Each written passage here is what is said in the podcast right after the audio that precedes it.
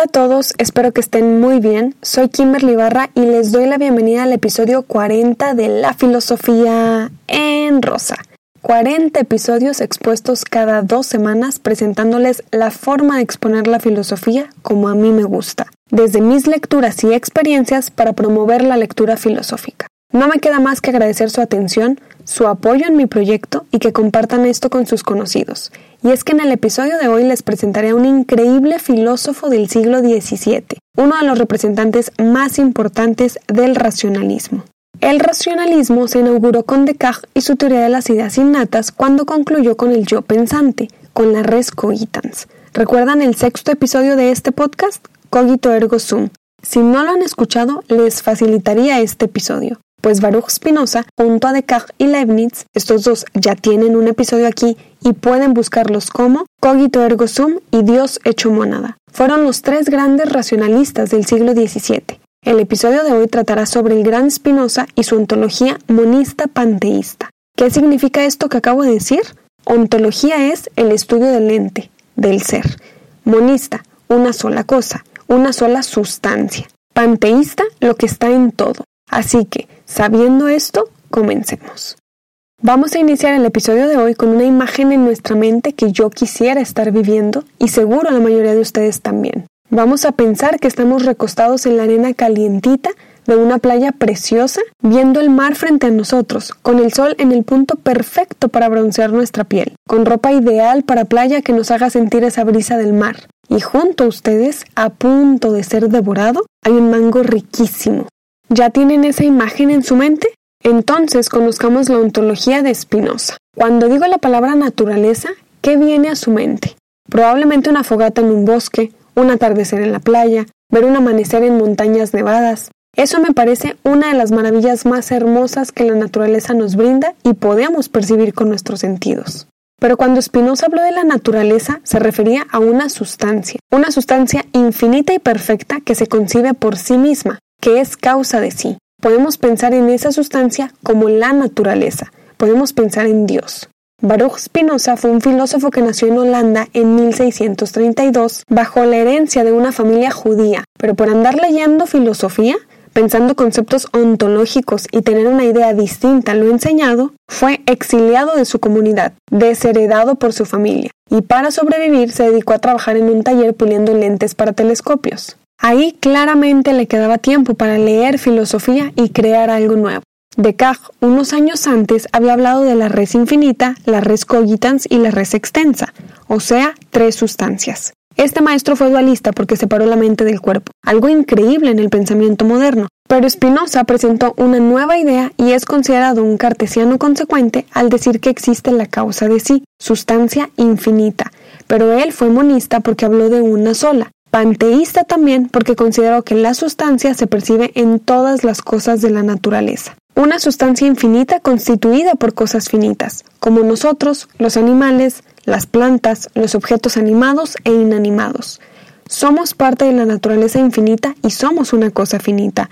Nosotros sí tenemos fin, pero la sustancia no. ¿Alguna vez se han preguntado cuál es su esencia en el mundo? Porque la esencia de la sustancia en Espinosa es simplemente ser, existir. Y para comprender a la sustancia podemos pensar en tres conceptos clave. Así que, con este filósofo racionalista que, en mi opinión, es un poquito complicado, trataremos de pensar paso a paso. ¿Me siguen? Vamos a pensar en un concepto y lo pondremos en la punta de la pirámide. Pongan arriba el concepto naturaleza. La causa de sí se hace sola, se concibe sola, existe sola. Debajo de la naturaleza, en la pirámide, piensen en el concepto atributos. Los atributos serán el pensamiento y el espacio. Entonces, en la punta de la pirámide ya tenemos a la naturaleza. Debajo de ella están los atributos y debajo de los atributos están los modos, es decir, el cuerpo físico ocupando un lugar en el espacio y las ideas que generan nuestro pensamiento. Solo tenemos la capacidad de percibir esos dos modos gracias a los atributos. Nosotros, al ser cuerpos físicos, estamos en el atributo de la extensión, del espacio, somos un cuerpo que piensa, que tiene modos, o sea, ideas. Para que quede claro, vamos a poner un ejemplo de la vida práctica y les prometo que comprenderán mejor Espinosa.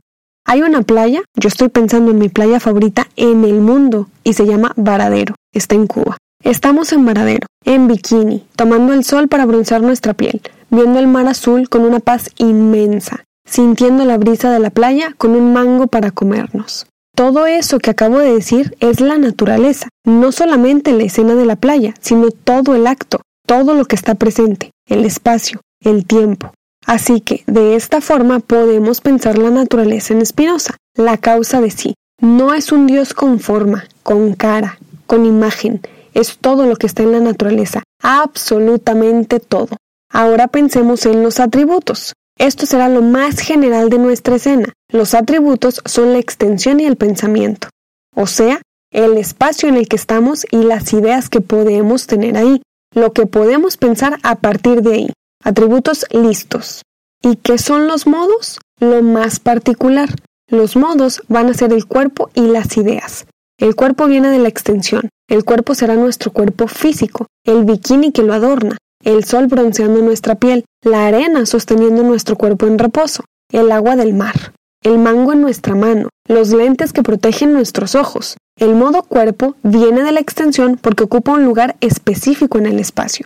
Y el otro modo en Spinoza van a ser las ideas, las ideas específicas que podemos tener del pensamiento específico que estamos generando con nuestra mente, con el atributo de nuestra mente. O sea que en la pirámide que les mencioné hace un momento, la naturaleza será todo el acto de la playa. Los atributos serán la extensión, o sea, el espacio, y el pensamiento. Y los modos serán cada cosita en particular que ocupa un lugar en el espacio en esa playa. Y también las ideas que surjan en esa playa mientras nos comemos un mango.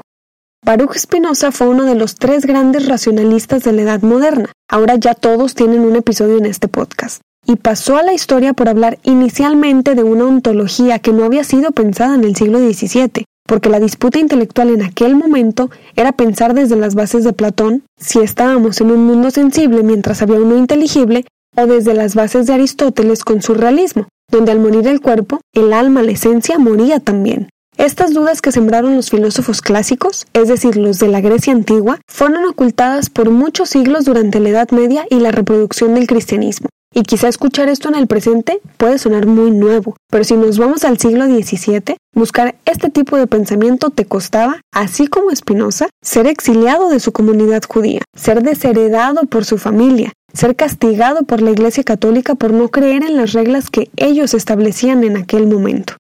La época en la que vivió Spinoza fue un parteaguas en la filosofía porque los filósofos racionalistas no solamente recordaron las grandes preguntas de los filósofos clásicos, de los griegos antes del cristianismo, sino que respondieron de distinta manera, creando hasta el siglo XXI nuevos paradigmas increíbles en la teoría del conocimiento, en la ontología, en la metafísica, en la teoría política, en la estética, en la ciencia, los filósofos racionalistas como Spinoza de verdad marcaron la historia del pensamiento humano. Baruch Spinoza definitivamente vino al mundo para ser el gran Spinoza. Buscó no solamente dejar cosas escritas, sino nuevas preguntas para nosotros, para no dar por hecho todo lo escrito, para no conformarnos con lo que han dicho sobre la naturaleza y entonces poder valorar los conceptos ontológicos en el presente. Su obra más importante se titula Ética demostrada según el orden geométrico, donde el filósofo mostró su absoluto pensamiento racionalista, y pueden acceder a la lectura si quieren adentrarse en el pensamiento de Spinoza. Nos han dicho muchas cosas sobre la naturaleza, pensamos muchas cosas sobre la naturaleza. Desgraciadamente, a veces creemos que la naturaleza son simplemente los árboles que como humanidad estamos talando, los ríos y mares contaminadísimos que tenemos, pero si pensamos en la naturaleza desde la teoría de Spinoza, la naturaleza entonces es Dios, es absolutamente todo lo que es, todo lo que está, todo lo que existe. Por lo tanto, somos parte de ella, somos naturaleza también. Y descuidar esa parte de nosotros nos ha llevado a destruir el ecosistema del cual formamos parte. Un ecosistema que extrañamente le importa muy poquito a los que sí se están reproduciendo, Mujeres y hombres teniendo hijos por todos lados. Si se han cuestionado a qué mundo están trayendo una parte de su autoestima y ego al tener un hijo?